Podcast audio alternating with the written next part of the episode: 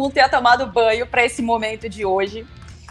Uma segunda-feira, independentemente de você gostar do gênero ou não, perdemos uma referência de mulher. Eu acho que isso é muito é, importante e significativo que a gente destaque na abertura desse rodada tripla, de edição de número 99. Já estamos para bater o centésimo podcast. É, para quem estiver nos ouvindo daqui a alguns dias, ou amanhã, ou depois de amanhã, hoje é, ou assistindo esse vídeo, porque já me falaram que ele vai ficar lá à disposição também. Hoje é dia 8 de novembro. Eu sou Ana Thaís Matos, comigo Bárbara Coelho e Amanda Kestelman, para a gente falar sobre o que aconteceu na rodada, tentar pensar o que vem aí pela frente. É, um mercado de técnicos que eu vejo cada vez mais se modificando, mas ao mesmo tempo não tendo tantas respostas. Eu, me, é, eu acho que isso é um assunto que a gente tem que abordar olhando o que está acontecendo no Campeonato Brasileiro e olhando o que está acontecendo no futebol brasileiro.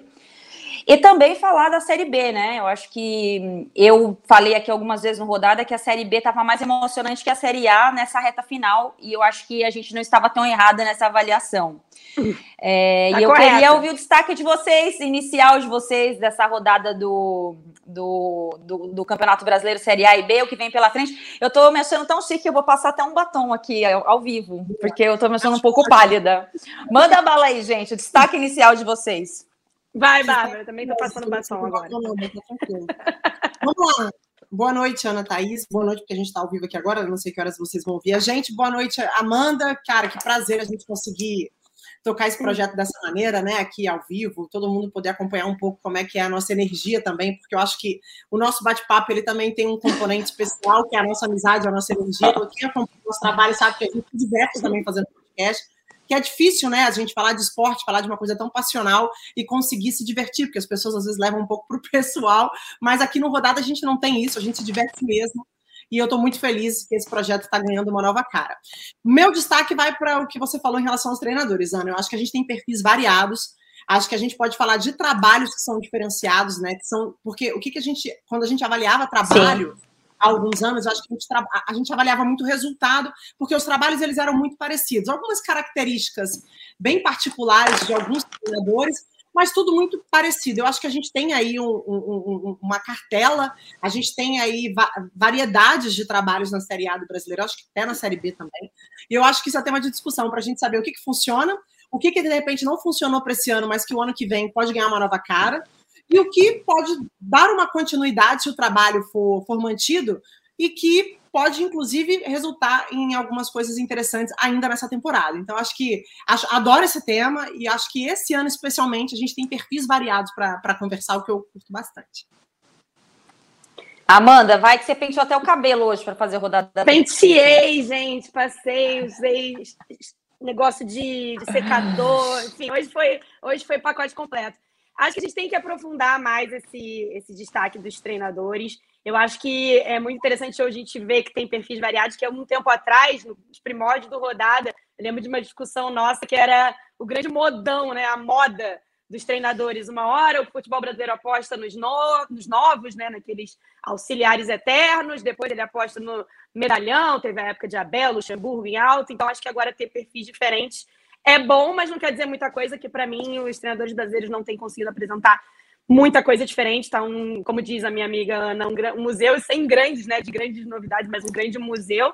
Mas meu destaque é o que a gente vai falar um pouco mais adiante, que a Ana trouxe, é essa série B, que teve para mim o clímax, né, o, o, ápice nesse fim de semana, com o Botafogo carimbando a praticamente carimbando a volta para a Série A num jogo onde carimba a permanência do Vasco por mais uma temporada, pela primeira vez, duas temporadas seguidas na Série B, num jogo que eu acho que a gente tem muita coisa para analisar, e não só do jogo em si, o que aconteceu, mas do que, que esses dois clubes fizeram ou não fizeram para chegar agora, aqui na primeira semana de novembro, nessa situação. Eu acho que a gente tem muito a debater.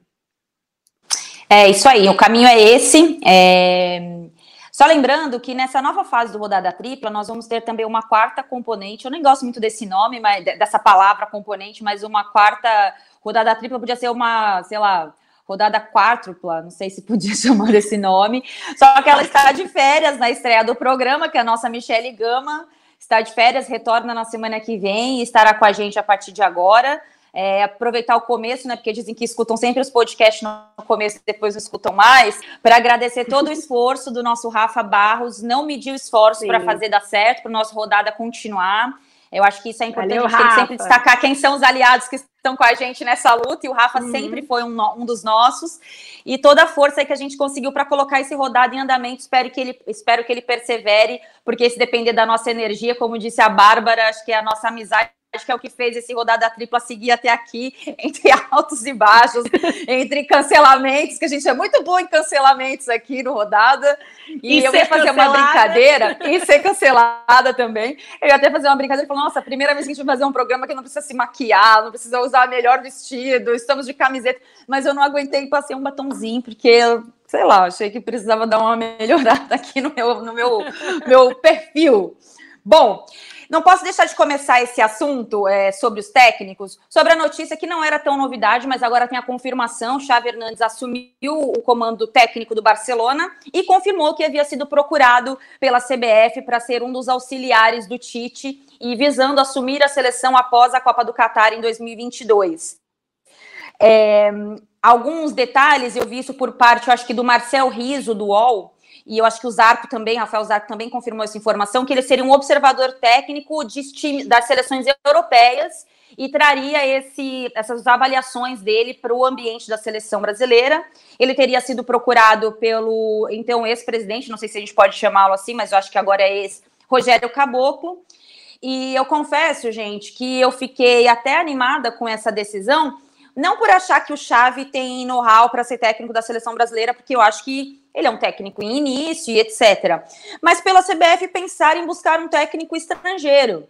É, e aí eu quero começar essa rodada, é, ab abrir rodada dos nossos assuntos, olhando o que a gente tem né, de Série A, de técnicos na Série A, e se a gente está é, caminhando aí, quem sabe, para um técnico estrangeiro no comando da seleção brasileira. Eu já vou dar um spoiler do que o meu comentário, eu acho que eu só vejo um estrangeiro comentando hoje, é, trabalhando hoje no lugar do Tite uhum. depois da Copa do Catar. Eu não vejo hoje o mercado, o cenário de treinadores, embora tenha muito respeito pelos treinadores brasileiros, mas com uma certa pegada de seleção brasileira. Queria ouvir de vocês, Bárbara Coelho. Aquilo que a gente achava no ano passado sobre Renato Gaúcho foi por terra, né, amiga? É foi verdade! Seleção é momento, passou esse momento. Ah, verdade. É, tem, tem Lembrei. isso. Renato Gaúcho na Celeste. Pois é, mas é, o, o, Ana e Amanda, eu acho assim que acaba que a seleção brasileira ela passa também a, a se transformar e, é, e, ser uma realidade do reflexo do que é o futebol brasileiro, né? Por mais que a gente não tenha, em, em, grande maioria, os jogadores que atuam no Brasil vestindo a camisa da seleção, mas o que acontece aqui no Brasil, ele acaba respingando na seleção. E os treinadores estrangeiros viraram uma realidade no futebol brasileiro e, de certa forma, estão dando certo. Né? A gente teve o trabalho do Jesus em 2019, que foi extremamente vencedor. Aliás, o Flamengo ainda né, sofre as consequências de não conseguir repetir o trabalho de 19. Você tem o Abel Ferreira, que é campeão da Libertadores e está chegando a mais uma decisão de campeonato, que é a, a, grande menina dos olhos né, do nosso calendário. Você tem o Voivoda, enfim, entre outros treinadores. E eu acho que a seleção brasileira ela começa a abrir para essa possibilidade, porque ela passa a entender que esse intercâmbio é muito interessante para uma visão mais ampliada do, do, do, esporte. Por quê? Lembra que no rodada passada, não sei se foi de semana passada ou da outra semana, porque semana passada não estava, que a gente falava de amadurecimento do futebol brasileiro, que eu achava que ele precisava passar dos 18 anos. A gente parou no tempo. Né? Sim. Né? E, e e, e, isso não é uma crítica. Eu até fiz um comentário esses dias em rede social. Veio um treinador de uma equipe e falou: Poxa, valoriza mais o futebol brasileiro. É, você não Ai, precisa. Assim. O que eu estava tentando demonstrar para ele, porque eu postei que a Liga dos Campeões era outro esporte. E eu estava tentando mostrar para ele que não existe nenhum desrespeito, é porque a gente, a gente se afastou da realidade do, do filé mignon do, do futebol mundial. E a gente sabe disso. Né? Eu acho que lutar contra isso, ou dizer que isso não é uma realidade, é fugir da realidade que a gente vive no dia a dia. E eu acho que os próprios clubes trabalham em cima disso, entendem dessa maneira. Então, acho que quando você traz um, um treinador, um treinador estrangeiro, não é com a mentalidade, nossa, vamos revolucionar tudo que acontece na seleção, porque o trabalho de seleção é um trabalho muito difícil, porque é um trabalho temporário, você não está com aqueles jogadores com frequência, o grupo se une, né? Consegue trabalhar mesmo em conjunto num tempo muito curto, que não é o ideal para uma grande revolução, mas você traz um olhar de fora, você traz uma experiência, você traz um treinador que tem outra bagagem, que eu acho muito importante, porque voltando também ao que eu falei há duas semanas, a gente ainda carrega a arrogância de ser o único país pentacampeão do mundo. Eu acho que isso atrapalha muito o desenvolvimento do nosso trabalho, porque a gente fica o tempo inteiro, ah, mas a seleção é pentacampeã do mundo, ah, mas quando a seleção entra em campo, todo mundo tem medo da gente. Claro, o Brasil impõe respeito, todo mundo joga diferente contra a gente, tudo isso para mim é verdade. Só que eu acho que o futebol, ele foi para um outro caminho, não só o futebol, o esporte. E quando você traz um outro olhar, uma outra experiência, uma outra bagagem, você agrega ao trabalho. Então, eu acho que assim, a ideia da CBF, de repente, de trazer um chave, e aí, gente, eu não vou ficar aqui rasgando elogios que o Chave era o nome ideal. Não sei, o Chave começou a trabalhar como treinador ontem. Eu não consigo avaliar o trabalho do Chave, eu não vou ser leviana. Mas trazer um cara como chave, como pensa o futebol chave, para a comissão técnica da seleção, para tentar trazer esse cara para o Brasil, para mim, me parece uma ideia muito interessante. Né? Eu não vou ficar aqui falando, não, tem que ser o chave, eu tenho que ser fulano, eu tenho que ser ciclano, mas trazer um cara, quebrar essa barreira, para mim, é dar um passo, é começar a chegar aos 18 anos, que eu falava duas semanas. Então, eu curto muito a ideia, cara. Eu estou super aberta. Assim. Eu acho que eu sou meio pentelinha da estrela, porque eu, sabe a bonequinha, meio chatinha, eu, eu fiquei um pouco, eu impliquei um pouquinho com essa história do Chave. E não por, por ser uma questão de um técnico estrangeiro, eu não vejo nenhum tipo de problema na seleção brasileira ter um técnico estrangeiro. Inclusive, eu acho que no cenário atual, concordo com vocês, parece a solução mais correta para depois do trabalho do Tite, enfim, Tite não ficando depois de uma Copa do Mundo, independentemente do resultado. Mas eu acho que o Xavi não, não é um treinador, não é um nome com, uma, com peso como treinador, é um cara que conhece futebol, enfim, está chegando agora para começar de fato um trabalho expressivo no Barcelona para é, assumir uma função que, segundo ele, uma coisa é o que, o que a gente tinha, né, anteriormente, que era fazer um trabalho ali de olheiro das seleções europeias e tudo mais, mas Segundo a entrevista do Xavi, hoje ele fala que ah, ele ia ser auxiliar do Tite, trabalhar com o Tite e depois assumir. Acho que para assumir uma seleção brasileira, tem que ser um técnico estrangeiro de ponta. E aí eu vou fazer um paralelo saindo um pouco da seleção pro futebol brasileiro, futebol brasileiro aqui, nosso quintal, os clubes. É, técnico estrangeiro funcionou em vários aspectos, né, no, no, passado recente, nos últimos anos. Mas os técnicos estrangeiros de ponta não querem vir para o futebol brasileiro, né? Eu acho muito importante a gente lembrar isso, que o Jorge Jesus, ele não estava, ele estava no, vinha de um trabalho, se eu não me engano, no Al Hilal, quando ele É, é não era de ponta, pro... né? Não era de ponta, é. O, o Abel Ferreira estava na Grécia, quando veio para cá. Paok? Quando... Tava no Paok. É, no Paok. Quando os clubes vão atrás é, dos, clubes, no, dos treinadores de ponta, eles recebem não a cara. A gente viu aí, a gente falava, né, na semana passada, do Tour, e nem era técnico de ponta, a gente não está nem falando do, do Guardiola e do Klopp. São treinadores um pouco numa prateleira ainda abaixo, mas numa prateleira acima desses que se aventuram aqui no futebol brasileiro. Então, é, a seleção brasileira, usando o termo já que já pegou na moda, é outro patamar. Treinar a seleção brasileira, acredito que para qualquer treinador, inclusive para os de pontas, seja um, o, ápice, né, gente? A seleção brasileira ainda é ser seleção, seleção brasileira tirando a arrogância. Mas eu tenho muito receio de ser de, de, dessa visão, gente, de que ah, vamos buscar o estrangeiro. Nem todo estrangeiro é bom e nem todo estrangeiro bom quer se aventurar aqui na nossa, na nossa área, né? Eu sempre estava lembrando sobre isso. Pô, a gente viu alguns clubes que foram na onda do Jorge Jesus e buscaram estrangeiro, que, enfim, foi um fiasco, né? Um fiasco de trabalho, um fiasco de desrespeito, no caso do Santos, quando a gente lembra do Gesualdo, né? Se eu não me engano, ele ficou 12 12 jogos no Santos. Então, eu, eu gosto de fazer esse paralelo do tipo. A seleção brasileira é uma coisa, mas tem que ser o treinador de ponta. Para mim, o chave dizer que a proposta era ele assumir depois do Tite, ele que só tem uma experiência como treinador no futebol no Catar, confesso que isso me deu um, uma pontinha de preocupação com o que estão pensando lá na CBF. É, e pegando carona nessa na fala de vocês duas, me, é, me veio à cabeça assim, várias questões em relação a esse assunto dos técnicos. Primeiro delas, é, quando a gente olha para o mercado de técnicos para a seleção brasileira e avalia o nome de um gringo, não quer dizer que o nosso cenário não está legal. E por que, que não está legal? Nosso cenário de técnicos brasileiros, né? É, vamos lembrar aqui de técnicos que passaram pela seleção nos últimos anos. A gente teve o Dunga, que foi uma aberração ali na seleção brasileira, né? Ah, beleza. Ele levou para a Copa de 2010, a seleção só teve duas derrotas, uma delas foi para a Holanda. Depois a gente viu o que aconteceu. E não contente, ele volta. Volta e faz um trabalho ainda pior. O curioso do Dunga ser técnico da seleção brasileira, ele nunca mais ter sido técnico em lugar nenhum. Foi técnico do Internacional, né? Embora tenha essa questão que envolva é, os estudos, os cursos que a CBF tem obrigado eles fazerem, eu acho isso ótimo. Por que, que o nosso mercado de técnicos tem valorizado tanto os técnicos estrangeiros? E aí, saindo do mundo da seleção brasileira, indo para o campeonato brasileiro, é, quando o Flamengo vai buscar Jorge Jesus, né, e dá uma, uma, tem uma tacada de sorte, é, influencia muito outros clubes procurarem estrangeiros também, né? Outros estrangeiros já passaram por aqui, é, Rueda, é, uhum. vale a gente lembrar Balsa, é, vários outros nomes o próprio Aguirre, aqui, mas Aguirre já tinha passado, Aguirre, né? É. Mas se intensificou a busca por, até por europeus, né? Procurar português. Depois dele também teve o técnico do Atlético Paranaense, que era de Portugal. É, casa com um outro assunto também, por que, que técnicos medianos na Europa sobram tanto no nosso futebol?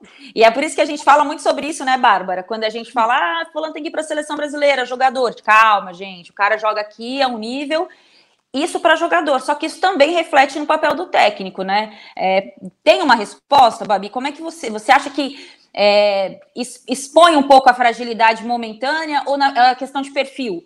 A gente não tem tão sedimentado assim o mercado de técnicos nesse momento, embora tenhamos bons técnicos aqui, né?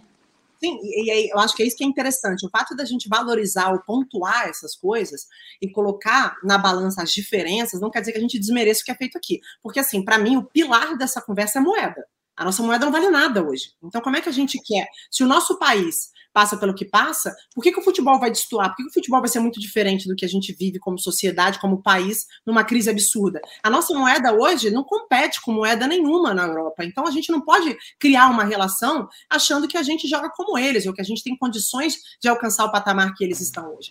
Só que eu acho, amiga, que a questão dos técnicos estrangeiros é uma tendência. E não é uma tendência no Brasil, já é uma tendência na Europa há muito tempo.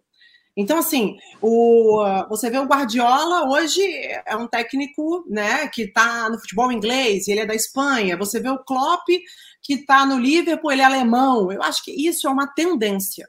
Obviamente que a gente hoje carece né, de novidade no Brasil. A gente ficou durante tanto tempo fomentando mais do mesmo, os treinadores vão trocando de cadeira em seus clubes e não surgem novidades, ou as novidades não conseguem ter espaço, que quando um treinador estrangeiro vem e dá resultado, pega o discurso da moda, né? Vamos tentar trazer, porque é uma resposta para o torcedor, o que a gente está tentando? A gente está tentando algo novo. Eu nem, eu nem acho que tenha muita convicção em relação aos treinadores que vêm para cá, não. Eu acho que é muito essa de jogar para a torcida. Ah, não vamos pegar o que tem aqui, não, porque os caseiros aqui não tem uma aceitação muito interessante, vamos trazer alguém de fora para ver o que, que acontece. Mas, ao mesmo tempo, eu acho que caminha para o que a gente vê acontecendo no mundo. E eu acho que a globalização, ela, ela, ela, proporciona isso, o que eu acho muito interessante, porque foi o que eu falei na primeira passagem. Eu acho que quando a gente fala de treinador estrangeiro, a gente fala de intercâmbio, a gente fala de novidade, a gente fala de novas ideias. Os nossos treinadores, eles estão presos aqui, a nossa realidade.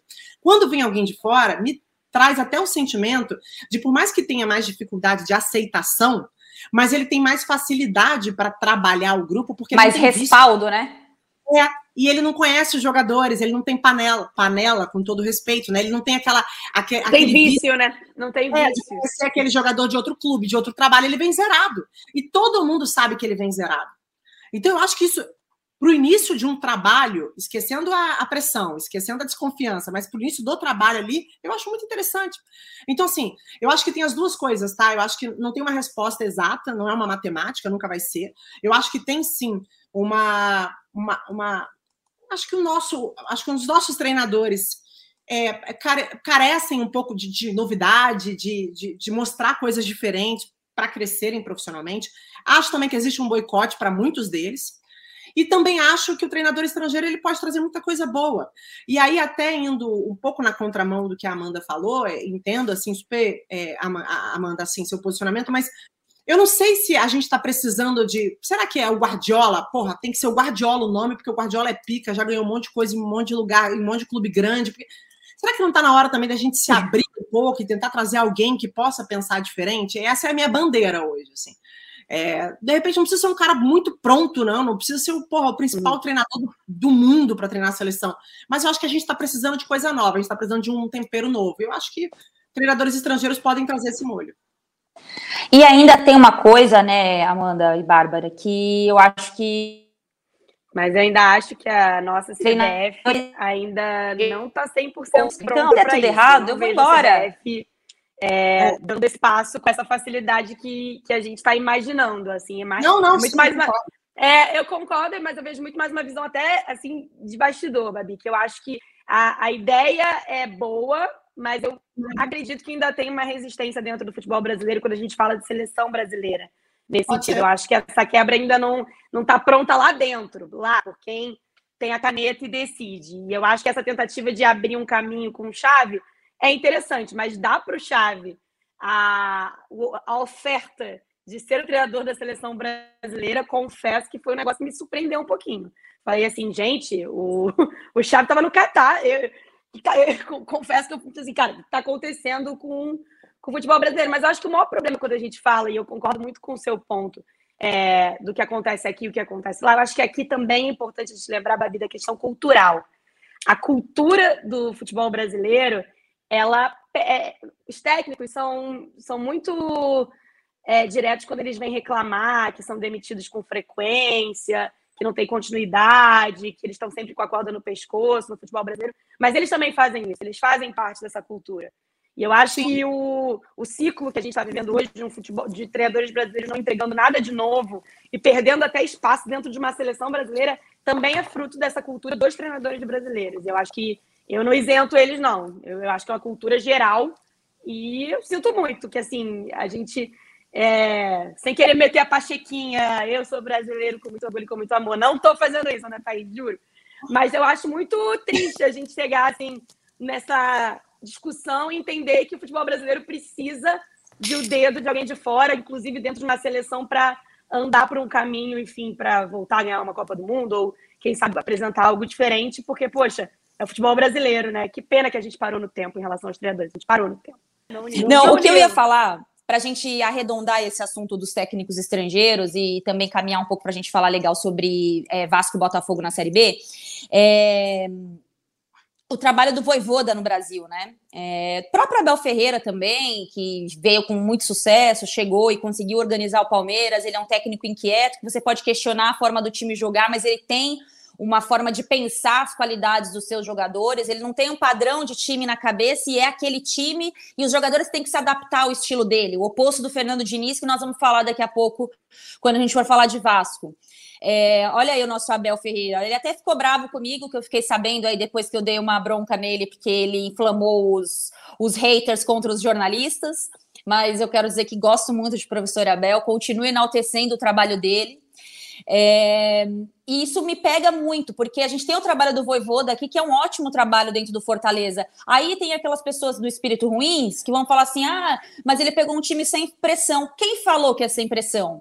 O Fortaleza tem a sua pressão, tem as suas expectativas, tem os seus sonhos. E mesmo assim, ele pegou um elenco bastante limitado para o padrão do futebol brasileiro e está no G4 praticamente campeonato brasileiro todo.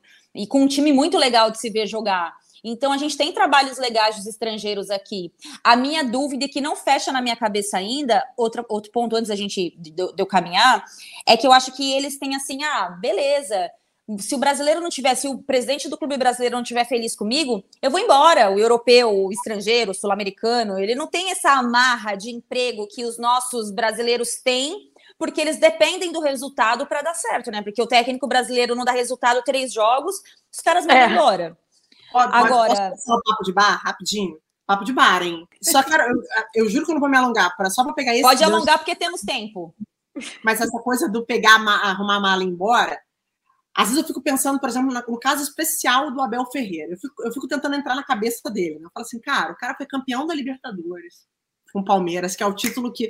Ana, você cobriu o Palmeiras. Porra, você sabe muito bem a pressão que tava para ganhar uma Libertadores lá dentro, né? Aí a gente tá falando de bastidor. Aí o cara vem aqui no Brasil, três meses de trabalho, leva uma Libertadores. Aí esse ano ele tá na final de novo. A vontade que dá é, é assim, acho que no lugar dele, se ele for campeão, acho que ele Acho que o trabalho não tá bom, não, né? É, fala, Brasil, beijo, fiquem com Deus. Eu não volto mais, que vocês estão é tudo maluco, meu irmão, não é possível. Vocês são chatos pra caceta, né? Desculpa, estamos ao vivo! Foi mal, foi mal. Vocês são chatos, né? Vocês são chatos. Doideira, mas enfim, é. eu só, só queria porque é diferente também. Eu acho que assim, a gente tem dificuldade, né, Ana e Amanda? A gente participa dos programas, a gente fala de futebol pra caramba quando a gente se encontra, tá? O pessoal que tá acompanhando o rodado, então a gente troca muita ideia fora do ar também. E a gente sabe que assim as pessoas acompanham muito pouco o trabalho, né? De verdade, de acompanhar o que faz o Abel. Óbvio, eu não estou aqui passando pano. Eu acho que o Abel, durante a temporada, ele teve as dificuldades dele. Eu acho que em alguns. E tem que ter, né, cara? E tem que ter. As pessoas têm que normalizar as dificuldades, né? Exatamente, cara. É, você não tem. Você não tem uma seleção na mão com os melhores do mundo e chega para trabalhar e tá tudo certo e você que faça o time jogar igual jogou o Barcelona seus, seus auros tempos, sabe? Acho que os clubes eles têm as suas realidades, por isso que os trabalhos também têm as suas limitações. Os treinadores têm as suas limitações, mas os trabalhos também são limitados porque o elenco às vezes não contribui para isso, né? Para uma evolução. E eu acho que o Abel ele tem um mérito que para mim você matou a charada, assim. Acho que o maior mérito do Abel é que ele consegue fazer esse time jogar com as características que tem e com as qualidades individuais desses jogadores. Ele consegue transformar isso num coletivo muito interessante. E eu sempre falei, Ana, você pode criticar o Palmeiras o que for, mas vai jogar contra eles. É chato pra caramba. Os caras jogam, eles é. competem. O Palmeiras, desde 2016, compete. Pode perder, pode decepcionar, pode jogar feio, mas é um dos times que mais compete no Brasil. É muito difícil ganhar deles. Eu acho que o trabalho do Abel é um trabalho de consistência. E aí, se eu amo o trabalho do Abel, é o trabalho que lá na porta do estádio eu vou pagar um ingresso amarradona para ver? Talvez não. Talvez falta um pouco, mas também o elenco que ele tem em mãos oferece o trabalho que ele tem hoje. Por isso que eu acho que o trabalho é uhum. É, é melhor eu, que eu muito gosto do trabalho dele, mesmo. É, e acho que a gente tem que aprender a normalizar as dificuldades, porque eu vejo muita gente falando assim: ah, quando é o técnico estrangeiro, ele tem que acertar sempre, ou ele, o brasileiro é mais permissivo. Talvez nós sejamos mais permissivos com os técnicos estrangeiros, justamente porque a gente vê eles apresentando novidades que é algo que a gente está cada vez mais carente aqui no futebol brasileiro, né? Eu acho Sim. que esse é o ponto. E por isso é impossível não falar do Jorge Jesus. Embora ele tenha ficado só seis meses aqui, e muito se fala que o impacto do trabalho dele de seis meses, para o bem e para o mal, só seria refletido no, no Flamengo três meses depois, né? Ou quatro meses depois. Eu acho que é importante a gente lembrar o quanto ele mostrou que, olha, tem jeito de você jogar melhor é, tudo bem que ele tinha um timaço à disposição dele, não era pouca coisa, mas eu acho que mudou um pouco, ressignificou um pouco que a gente pode exigir um pouco mais dos técnicos brasileiros, sim. E aí, se você não quiser usar o, o Jorge Jesus, porque ele tinha um super time na mão, você pode usar o Voivoda, como que ele faz no Fortaleza. Porque ninguém pegou, pegou o Tinga, que era um lateral que fez uma super, fez uma base boa, chegou até a seleção brasileira, inclusive, mas é, ninguém pensaria em colocar o Tinga para jogar como um zagueiro e fazer dar certo. Então, eu acho que uhum. isso, para mim, é, me chama muito atenção no trabalho desses estrangeiros aqui. E aí, quando você olha para a tabela do Campeonato Brasileiro, é, você olha o Atlético Mineiro, eu não imagino o Cuca comandando a seleção brasileira hoje. E pode ser uma realidade, tá, gente? Pode acontecer, pode acontecer o que aconteceu como o Dunga assumiu a seleção, por exemplo. Algum abençoado achou que o Dunga pudesse assumir a seleção que o Dunga, brasileira. Que o Dunga era o nome para assumir a seleção brasileira depois do 7 a 1 Não era qualquer Sim. momento assim, não, gente. Era depois da maior derrota da história da seleção brasileira. Maior... Exato. E, e, antes que uhum. falem alguma coisa, eu não estou comparando o Cuca com o Dunga, porque o Cuca tem uma história como técnico muito rica, né? Título de é. Libertadores, é. muito próximo agora de ser campeão brasileiro, campeão brasileiro com o Palmeiras enfim, trabalhos como Goiás, Fluminense, enfim, tem todos esses, esses. Não estou fazendo essa comparação, mas eu hoje não consigo imaginar o Cuca no comando da seleção brasileira. É, o próprio Renato Gaúcho, que nós já falamos isso aqui algumas vezes, eu e Bárbara gostávamos, achávamos o trabalho dele em algum momento que ele merecia essa oportunidade, em algum momento da, da seleção após o Tite. E a verdade é que hoje a gente está questionando a qualidade do Tite. Ainda acho o principal treinador brasileiro hoje, o melhor de todos. Sim. Mas é isso que a seleção brasileira vai com isso para a Copa do Mundo, com isso que eu digo, com essa formação, com esse pensamento de futebol. Essa forma é o suficiente para é. gente, é. essa forma de é. jogar é o suficiente para gente.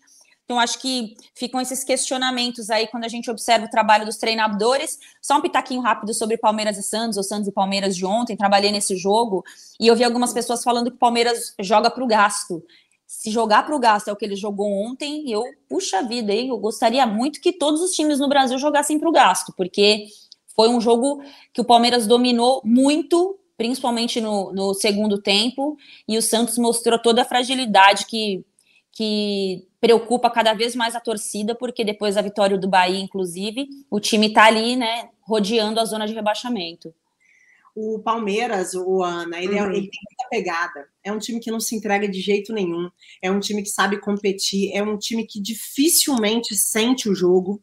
Dificilmente. Ele pode, ele pode eh, descer suas linhas, ele pode entender que ele vai ter que apostar numa bola, ele pode mudar, inclusive, sua postura dentro do jogo, dependendo do adversário, mas ele vai competir. Ele tem pegada no meio-campo, ele tem jogadores que são maduros o suficiente para jogos grandes e jogos importantes e decisivos. E essa é uma mentalidade, essa é uma construção que passa também pelo Abel desde que ele chegou, né? Porque o Abel ele entendeu que esse grupo trabalhava assim. E eu lembro que quando eu critiquei, né, quando eu elogiei, melhor dizendo, o Palmeiras, num momento muito crítico, é, nessa temporada, quando o Palmeiras oscilava muito sua maneira de jogar, eu fui massacrada na internet. Ah, mentira, isso nunca acontece. Pé, ah, isso acontece. Pois é, quase não acontece, mas com a gente é impressionante. e eu lembro que eu falava, eu vou esperar, não vou nem ficar preocupada, não, porque a resposta vai vir em breve. E veio, é um time finalista da, da, da Libertadores contra um Flamengo que deixa a desejar. Deixa a desejar porque o, o sarrafo do Flamengo é muito alto. É um time que pode mais, é um time que parece ter muitas dificuldades dentro do trabalho do Renato de encontrar soluções que, aos nossos olhos, são soluções que estão dentro do elenco. É diferente. Por isso que a avaliação ela não é igual. Porque as realidades são diferentes. A realidade de Palmeiras e Flamengo são realidades diferentes.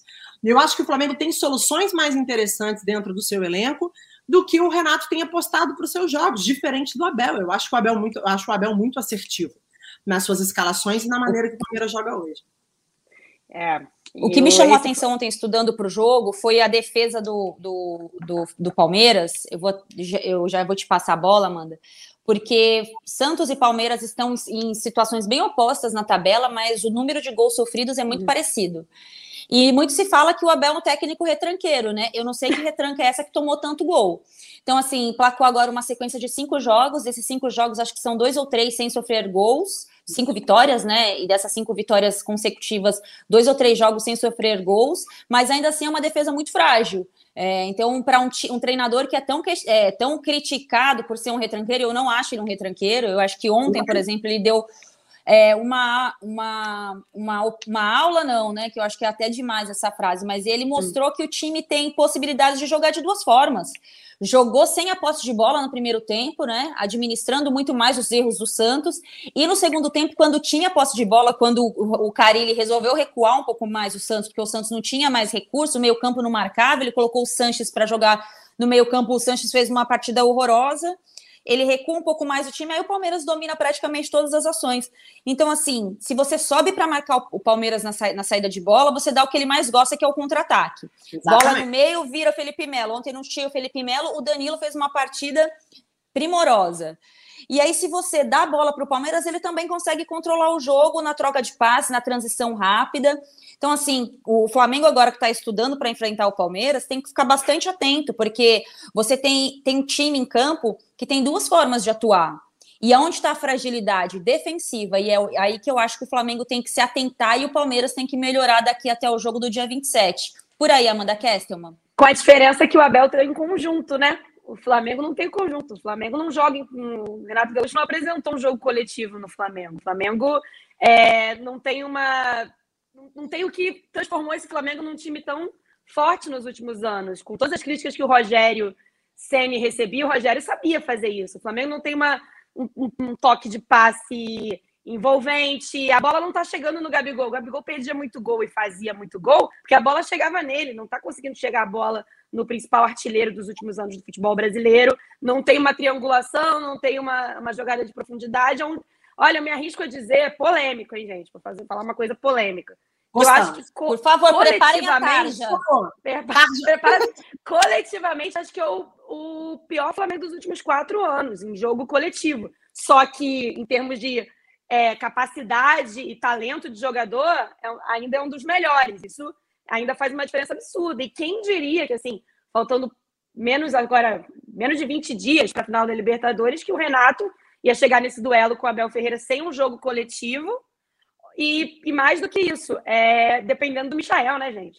Sim. Michael, é assim, Michael viu uma figurinha muito boa do Michael segurando o Renato lá. No, nem não pode falar, ia falar do, da série do, do concorrente. Mas aquela série que as pessoas se matam, sabe? Que é a bonequinha. Então, o Renato, o, o Michel segurando o Renato pela mão, porque é isso. Quem diria que o, o, Renato chegaria nessa situação. Mas assim, é um jogo coletivamente, o jogo coletivo do Flamengo atualmente não existe. Enfim, isso é, vai fazer pode fazer toda a diferença num duelo que é uma final de Libertadores com um time que coletivamente está encaixado, que é o time do Abel. É, o que me. É muito perfeita essa sua frase, que coletivamente você considera que esse pode ser o pior Flamengo dos últimos quatro anos, porque nesses últimos quatro anos, né, Amanda? Tivemos trabalho uhum. de Barbieri, de Zé. De, de Carpegiani, Carpegiani Rueda, é, teve, ó, teve uma galera. E com outros elencos, Dorival, né? O Flamengo é. itinerante, que não tinha casa, ficava jogando em vários estádios pelo Brasil afora, né?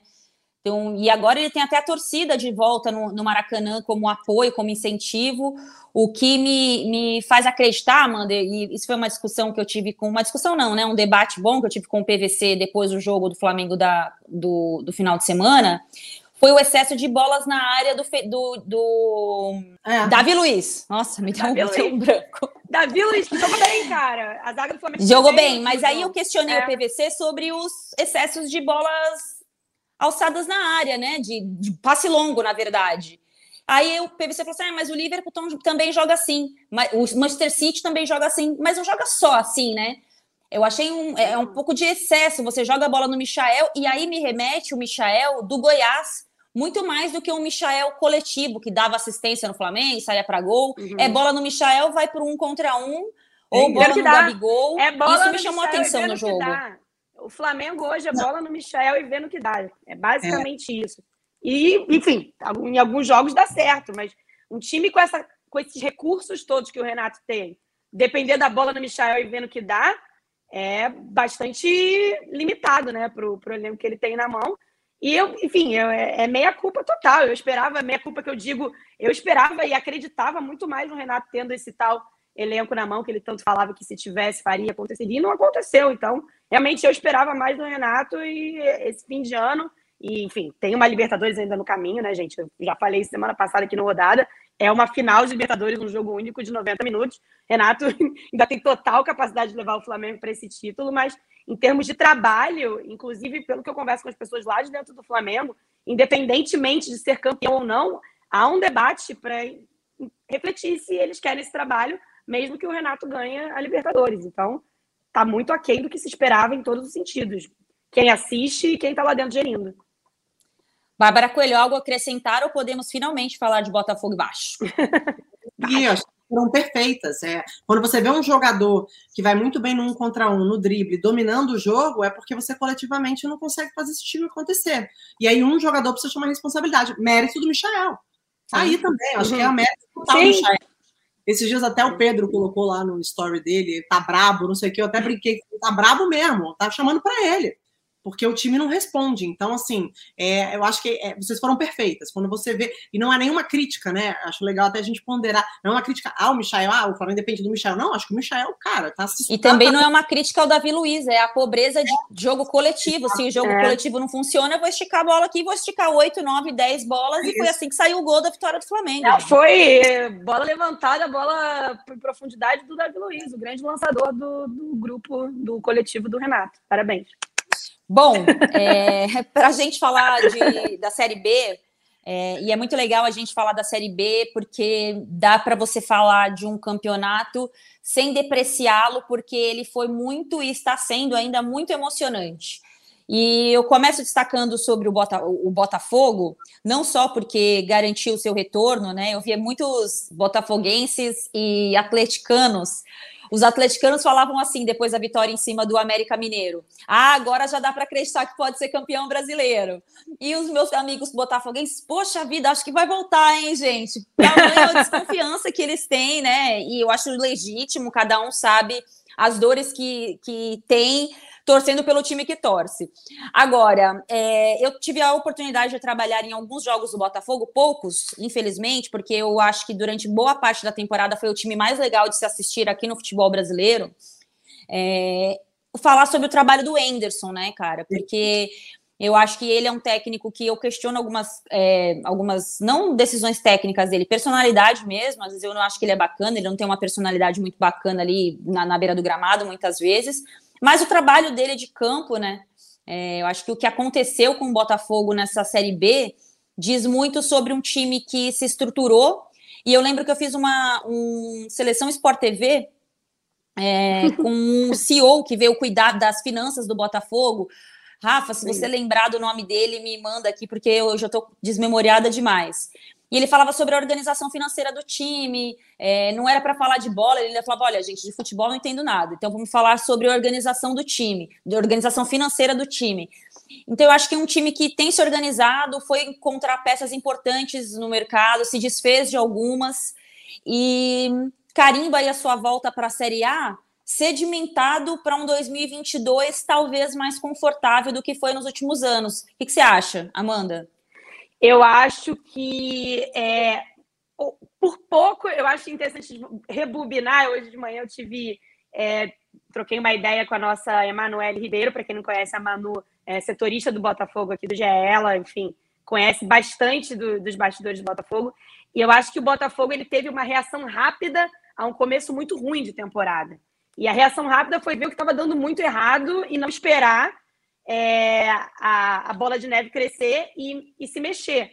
Então, trouxe jogadores ali na beira, no começo ali do, da Série B, depois do, do fiasco no Campeonato Carioca, onde foi muito ruim, né? No Campeonato Carioca, quando se espera que os quatro grandes cheguem, pelo menos numa semifinal, e trouxe jogadores que fizeram a diferença. E quando você pensa agora para a Série A, o Botafogo ainda tem que meter o pé no chão. O Botafogo não está pronto para a Série A, nem como time, isso é importante dizer, nem como instituição financeiramente saneada. Então, o, o que eu escuto da, das pessoas que estão ali dentro do Botafogo, dessa gestão do, do Césio, é que o Botafogo vai tentar montar um time para ficar na Série A.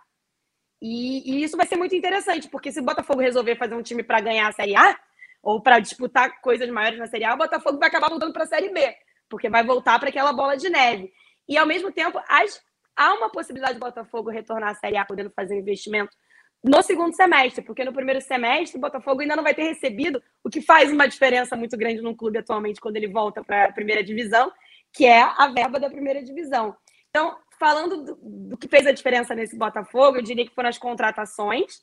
É, conversando com as pessoas também que estão ali dentro no dia a dia, a, a chegada do Ederson Moreira, não esperar muito tempo para mudar o que não vinha dando certo no trabalho do Chamusco, fez uma diferença tão grande, inclusive na recuperação dos jogadores. Eu nem lembrava que o, o Carly não vinha sendo utilizado pelo outro treinador, Sim. pelo Chamusco. E o Carly hoje virou uma peça super importante para o Botafogo.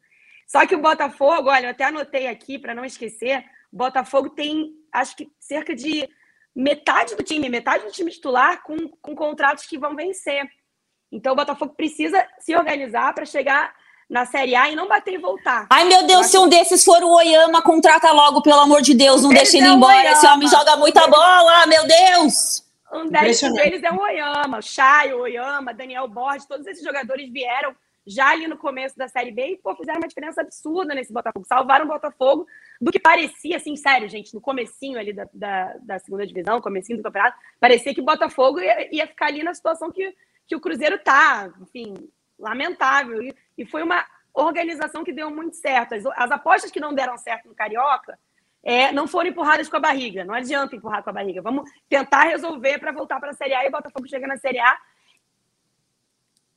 É, e é importante, o Botafogo chegar na Série A para tentar ficar na Série A. Se organizar, clube empresa, porque o, eu lembro muito bem do, da forma que o Botafogo caiu em 2019, gente, né, gente? Sem dinheiro na conta, sem poder passar um cartão de débito, praticamente. Então, é, é muito importante essa volta do Botafogo ser feita da mesma forma que a estruturação na Série B foi feita, com calma, paciência. E eu acho que também é importante a gente é, entender, assim, falando de gestão, porque aí a gente vai lembrar, daqui a pouco a gente vai falar do Vasco, para falar um pouco do contrário, o, o, o presidente do Botafogo organizou o departamento de futebol em várias mãos e várias pessoas que entendem de cada um da sua área para chegar nesse momento e voltar para a Série A sem ter uma confusão, sem ter um elenco com cara, com, tendo um elenco com uma cara, isso fez toda a diferença. Então, assim, é parabéns para o Botafogo por, por ter conseguido se organizar nessa Série B, mas que o Botafogo não cometa o erro que tantos clubes na situação dele cometem quando voltam para a Série A. O Botafogo precisa ficar na Série A, precisa entender isso.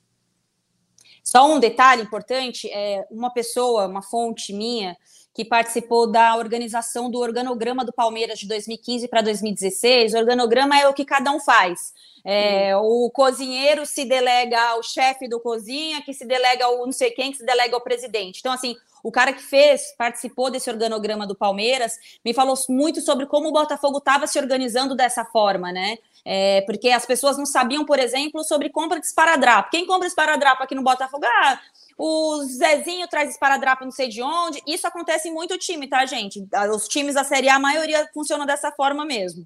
É, então, o, o, Botafogo se perdeu até mesmo nas pessoas que trabalhavam dentro do clube. Porque para você cortar custos, você precisa saber onde está saindo aquele custo, uhum. né? E custo diz muito também sobre o departamento pessoal. Então, a pessoa que participou desse organograma falou, me falou que o, o, o Botafogo se organizou dessa forma, visando exatamente fechar a torneira. Mas o fechar a torneira da onde, né? Vou mandar quem embora? Vou deixar quem para aproveitar? E antes de passar a bola para a Bárbara, o nosso Rafa Barros aqui me dá duas informações. Primeiro, que o Botafogo teve 74% de aproveitamento, só três derrotas. Importante também que ele destaque, e eu ia falar sobre isso, é que o Enderson usou muitos jogadores que foram contratados a pedido do Chamusca. É, então, assim, foi um trabalho de algumas etapas, como diz o nosso Rafa Barros. E eu lembro que eu trabalhei em alguns jogos do, do Chamusca. O Felipe Neto até ficou bravo comigo uma vez, porque eu elogiei uma, uma situação que aconteceu no jogo, que eu achei Alô, que foi Felipe proveitoso. Neto. Pois é, ele me ama, ele às vezes Não, ele dá uns cornetados. É, e, já teve treta, aí, já mas teve é, treta. É importante a gente falar que, embora o Botafogo tenha ficado em 14, como o Rafa me lembrou aqui, ele não, não era terra arrasada, não era assim, meu Deus, esse time não tem nada, não tem de onde tirar tinha de onde tirar. A diferença foi ter encontrado um técnico que sabia o que tirar desse elenco. E esse é o pulo do gato do Anderson Moreira para mim. Bárbara, Ana, Ana pra gente... fazer um comentário. Você falou que não sabia para o cozinheiro se reporta. Um amigo meu cozinheiro está falando aqui que cozinheiro tem a quem se reportar. Alô, eu não falei isso, cozinha. não, ele entendeu errado. que, é que... que dentro de um clube de futebol, às vezes o cozinheiro não tem para quem se reportar, porque Olha é uma lá. desorganização tamanha. Então, assim, o cozinheiro tem que se reportar a X pessoa, o massagista Y, o financeiro a, a, Z. Então, vamos Pe interpretar direito aí e ouvir melhor, da galera. Cozinha, pessoal da cozinha. Vamos ouvir tá melhor tá aí. no rodada tripla. Pessoal da cozinha tá lá o quê, ó? Preparando o jantar de olho. Tá o jantar pra gente. É. Ô, Bárbara, para a gente falar do outro lado do, do, do, do, clássico, né? Depois desse 4 a 0 assim, um jogo que eu temi que pudesse acontecer alguma coisa, inclusive, né? Porque nessa altura do campeonato, sem voltar para a Série A, tomando um 4 a 0 de um rival local, a situação do Vasco, né? É, é, uhum, e uhum. eu vou falar logo a partir do ponto de vista do trabalho do Fernando Diniz. Eu não acho o elenco do Vasco um bom elenco, acho que em alguns momentos ali ele fez o que dava para fazer, mas será que é a última chance do, do Fernando num grande time? O que, que você acha, Bárbara? É, o Fernando está vencendo, né, Ana? Porque Sim. quando é. ele chega no Vasco, ele consegue ter um, né, nas primeiras rodadas, é, junto com o Nenê, aproveitamento de líder do, do, da Série B. E o problema maior do Fernando Diniz, acho que a, a, a, maior marca negativa da carreira dele nesses últimos trabalhos é justamente essa oscilação bizarra. Que existe ali um, um trabalho que parece extremamente promissor no início, que encaixa, que funciona, que muda a cara do time, que parece até revolucionário para os padrões do futebol brasileiro, e que ele não se sustenta. Esse é o problema do trabalho do Fernando. Porque quando você olha para o trabalho dele, você vê um trabalho. Você vê coisas interessantes. no Vasco vê... eu não estou vendo nada, hein? Não vi então, nada mas... nos jogos que eu trabalhei. Mas quando ele chegou, mas quando ele chegou, ele conseguiu, não à Sim. toa. É, o Vasco, em determinado momento, dependia só dele para subir para a Série A. Mas o trabalho não tem consistência, ele não consegue se manter. Por isso, por quê? Eu acho que existem as deficiências no elenco. Eu bato na tecla dos trabalhos do Fernando muito por esse ponto de vista, Ana e Amanda. Assim, existem deficiências no elenco que não conseguem manter esse trabalho é, que ele insiste em, em fazer acontecer. E aí também falando um pouco sobre fontes, sobre pessoas de dentro do Vasco, que eu tive a oportunidade de conversar, as pessoas gostam, é impressionante como as pessoas gostam dele, sabe? Eu conversei com jogadores que elogiaram o trabalho de campo dele, falaram que não tinham visto ainda do trabalho no profissional algo tão diferenciado. Só que não é o suficiente para o Fernando se manter. Então, assim, de duas ou uma. Ou esse cara vai pegar um time e vai mandar um hashtag chupa mundo daqui a pouco, puta de um trabalho, ou ele vai ter que mudar a maneira dele de, de, trabalhar. Porque, assim, eu adoro o Fernando, eu adoro ouvir o Fernando, eu gosto de conhecer os trabalhos do Fernando, só que eu acho que, assim, o maior trunfo hoje do futebol brasileiro, que a gente vê e que a gente elogiou há minutos, quem é? É o Abel. Por que o Abel? Porque ele faz um bom trabalho dentro das limitações e condições e possibilidades que aquele elenco promove para ele, que aquele elenco dá para ele. Não dá para você querer fazer do Vasco o Barcelona dos seus grandes tempos, o Manchester City de hoje, o, Liverpool de hoje, o Bayern de Munique de hoje, porque ele não vai render, ele não vai te entregar isso. E os times do, do os times do Fernando são muito intensos do início ao fim. São times que jogam demais com a bola. São times que precisam de poucos erros. É um time que joga, eu acho assim, o, você falar assim, resume o jogo do Diniz. O jogo do Diniz é, é, é o erro mínimo, porque se errar, você dá a bola para o adversário e acabou. Foi o que aconteceu no, 4 no 3 a 0 no 4 a 0 Foi em 30 minutos o Vasco perdeu o jogo. Em 30 minutos. Uhum. O Vasco tinha 74% de bosta de bola. 74% de bosta de bola. Em 30 minutos ele perdeu o jogo. Então, assim, é, o, o Fernando vai ter que rever. É, eu lamento muito por algumas pessoas que estão dentro do Vasco, uma delas o Nenê. Assim, o Nenê é um cara que é, eu, eu, particularmente, acompanho a carreira do Nenê há muitos anos. É, por mais que eu acho que ele possa ter que se adaptar pela idade, mas eu acho que ele é um cara extremamente dedicado, eu acho que ele é um cara que agrega muito e eu acho que ele é um ídolo dessa torcida do Vasco. Diz que vai ficar na Série B extremamente emocionado para poder ajudar essa equipe a voltar à, sua realidade, né? Que é a Série A do Campeonato Brasileiro. E acho que existem pessoas ali dentro que não precisavam estar pagando essa conta. Tem uma molecada que subiu tem pouco tempo, que está subindo uma responsabilidade que não é delas, não são deles. Mas é isso, é fruto de um trabalho que não tem consistência, Ana e Amanda. Mais do que elenco, mais do que falar se o time tem time para subir ou para não subir, é um trabalho que não tem consistência. O Fernando vai ter que rever isso. Ô, Amanda, é, você acha que Fernando Diniz segue para a temporada 2022? E só um importante destaque aqui, que eu estou acompanhando a nossa, o nosso rodada tripla pelo GE e faltam minutos para acabar o nosso, nosso podcast. E tem um único comentário de alguém que está nos assistindo ao vivo. Elina Rodrigues da Fonseca de Lima. Como o Luiz Roberto fala, que mulheres maravilhosas. Fala da ah, maravilhosa. Marav Não, tem um comentário no GE, mas eu recebi até figurinha minha batendo palma aqui em grupo de WhatsApp, viu, gente? Estamos. Ah, eu quero, hein? Bom... É, recebi figurinha.